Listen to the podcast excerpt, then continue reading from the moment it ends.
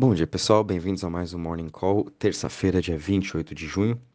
E o mercado de cripto ainda continua em queda, repercutindo ainda a entrevista de ontem que teve do Gary Gensler na CNBC, onde ele comentou sobre regulamentação de cripto, é, também meio que fechou as portas sobre a emissão de um novo ETF de Bitcoin Spot, né? Então, bem provável que não vamos ter ainda nesse curto prazo um ETF, né? A previsão aí era até dia 7 de julho ter aprovação de pelo menos o Grayscale, né? Converter as suas cotas de GBTC para um ETF, porém provavelmente isso não vai acontecer e agora a Grayscale também está se preparando talvez para entrar com uma ação contra a SEC, porém a gente sabe que essas ações demoram anos e anos para se resolver, a gente está vendo aí o caso, por exemplo, do Ripple, que está desde 2018, se não me engano, com uma ação aí contra a SEC e não, não sai do lugar, então é, isso, isso ofuscou um pouco o mercado, trouxe um pouco mais de volatilidade.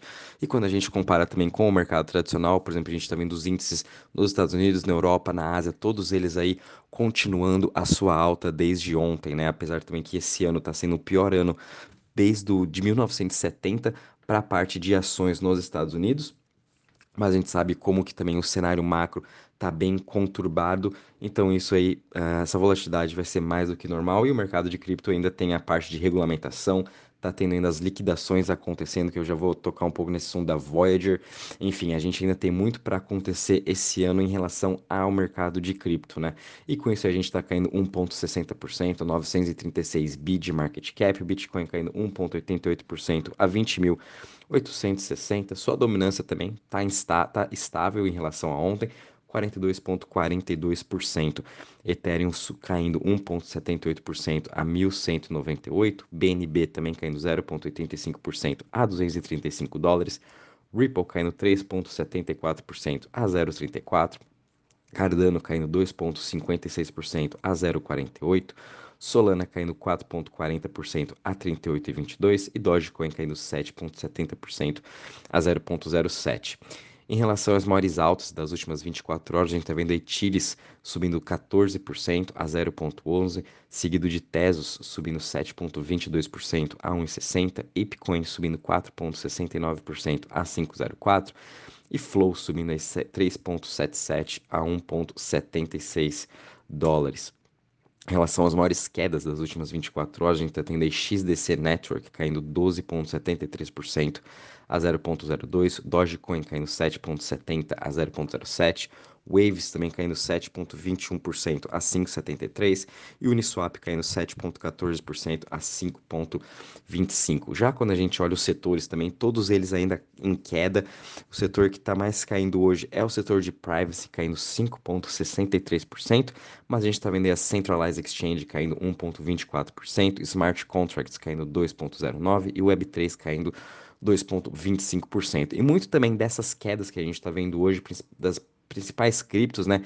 Dá-se também uma. Uh, uh, o pessoal pegando os seus lucros da semana passada, né? Que muitas delas aí subiram mais de 30, 40, 100%, então também é mais do que normal a gente aí tá tendo um pouco dessas quedas dessas principais criptos, né? Que dispararam aí semana passada, principalmente no setor de DeFi, principalmente no setor de Web3 teve uma boa recuperação. E como o, o cenário macro nada está muito favorável, é porque a gente não vai continuar vendo essa tendência muito alta aí né, dos preços continuando sempre subindo todas essa, essas porcentagens. Né? Então é mais do que normal a gente tendo esses repiques, mas também o mercado de cripto as pessoas estão aproveitando também essa volatilidade e esses ganhos para colocar o lucro no bolso, né? Então, para quem está aí pensando em fazer trade curto, é, fiquem só atentos, né, com seu stop loss, enfim, mas sim está tendo boas oportunidades da gente estar tá aproveitando aí essas quedas, esses preços bons de criptos com ótimos fundamentos, como a gente está vendo também grandes evoluções nesse setor, né? O importante é que a evolução não está parando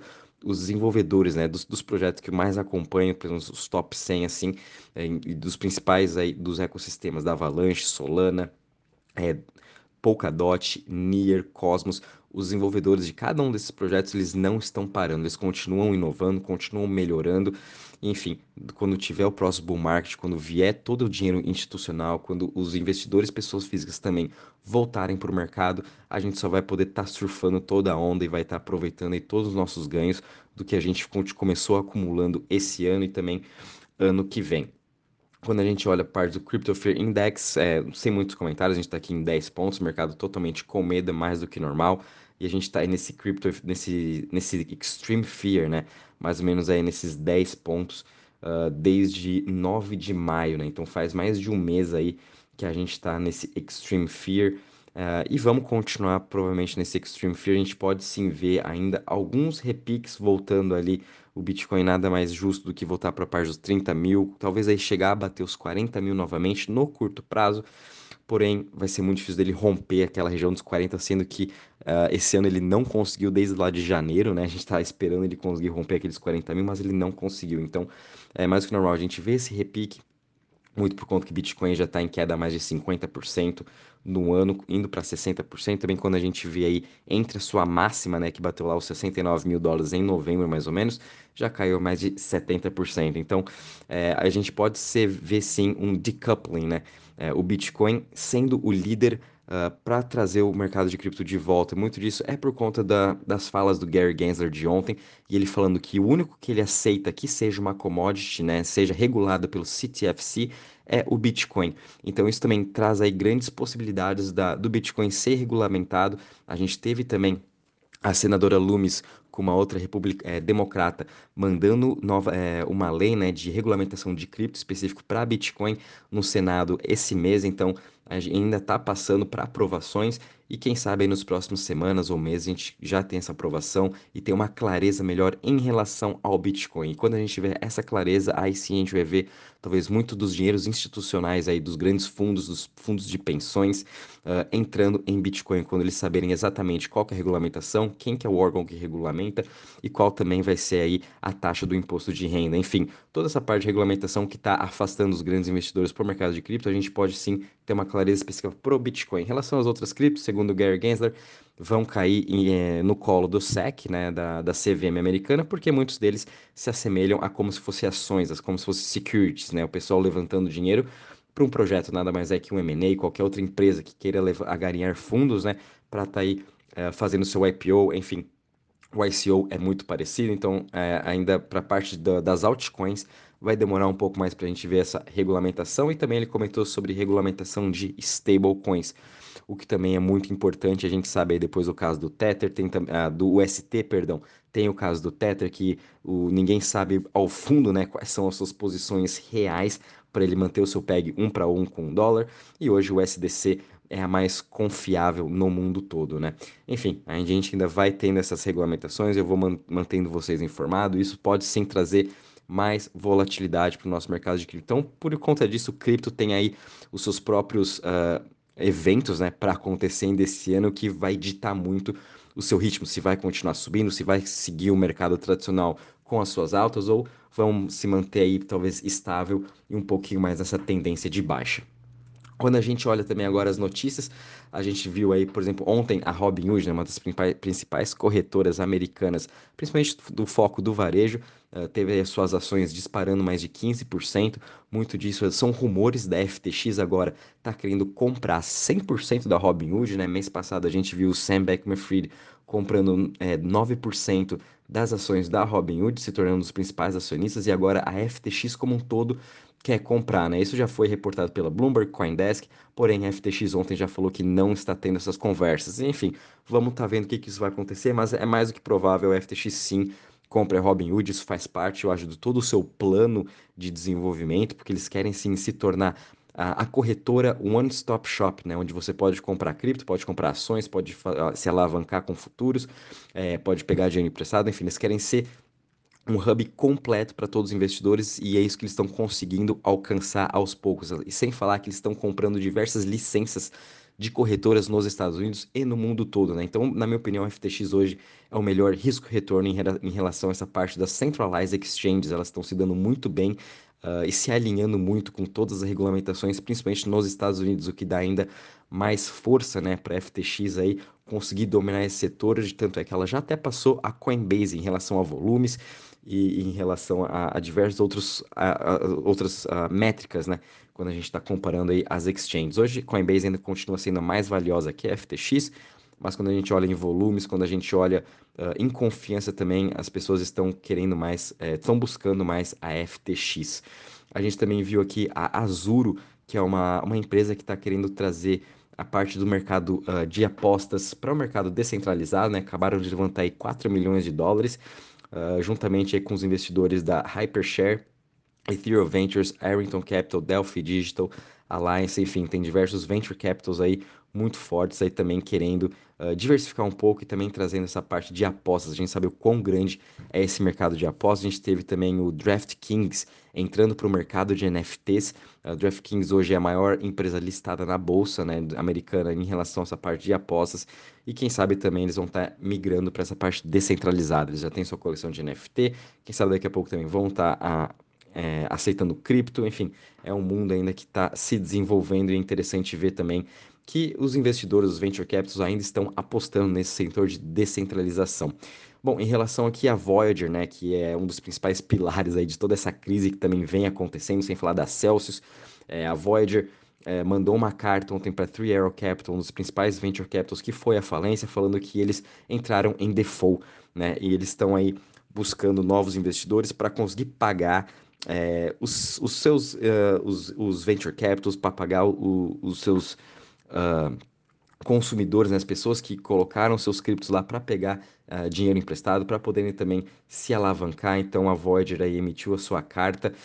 isso é péssimo para todo o setor, né? E isso também é só um pilar dessa parte do que a gente está vendo de, de, diversas outras empresas quebrando no setor de cripto. Então, por isso que a gente tem que ter muito cuidado e tenho certeza que nos próximos meses a gente ainda vai ver muitos mais empresas, venture capitals, falando que foram à falência ou que estão devendo dinheiro, enfim, é, ainda tem muito para se desenvolver, para se desenrolar, né? Uh, durante toda essa crise e quanto mais isso for acontecendo mais rápido, melhor até para a gente já saber quais são os riscos, né? Onde que tá, cada empresa está listada, o que cada empresa tem no seu patrimônio, para a gente saber realmente onde que elas vão estar vendendo aí as suas criptos mais arriscadas. Né? Um exemplo da Three Capital, eles têm posição em praticamente todas as criptos, né? as, top, as top 50 mais ou menos. Então, uh, provavelmente na próxima emissão, né, que eles, como eles participaram dos, dos IDOs, dos ICO, eles vão estar recebendo seus tokens, uh, provavelmente agora em agosto, setembro, e muitos desses tokens eles vão ter que vender 100% perdão, para conseguir levantar dinheiro. Então, a gente ainda pode sim ver uma pressão vendedora vindo dos venture capitals para conseguir levantar mais dinheiro. A gente também viu aqui a Coinflex, que também é uma outra corretora, né, que já quase meio que decretou falência, é, suspendeu agora saques dos investidores. Eles estão agora tentando levantar 47 milhões de dólares numa venda de novos tokens para conseguir aí pagar uh, esses investidores para pagar o que, que eles estão devendo, né? E eles estão prometendo aí um APY de 20% fixo ao ano. A gente já sabe onde que isso deu aí com Luna, né? Então é, é meio que loucura. Essa CoinFlex também está tá fazendo essa mesma coisa com uma emissão aí de novos tokens saindo do nada. Então é, vamos ver também o que, que isso vai acontecer. A gente pode também estar tá vendo mais empresas fazendo esse mesmo tipo de levantamento de capital, né? Emitindo aí um novo token uh, prometendo um retorno fixo no ano para conseguir estar tá pagando os seus prejuízos. Então, muito cuidado também com qualquer novas emissões de token que vocês vê, com qualquer API fixo, principalmente durante esse bear market. E também a gente viu uma notícia bem positiva que os desenvolvedores da Saber, né, os irmãos aí, uh, Dylan e Ian Macalinal, uh, que foram desenvolvedores da Saber, acabaram de criar um novo venture capital para estar tá investindo em projetos específicos da Solana, tanto na parte de DeFi, NFT, Web3, enfim, acho isso super interessante. Então, mais um novo fundo de investimento uh, entrando para o mercado da Solana. Obviamente, é, esses, esses desenvolvedores já até conhecem a Solana por terem desenvolvido o Saber e agora vão estar tá aí é, tendo a parte tanto de, de desenvolvimento né, do Saber, quanto, como também o braço deles de investimento.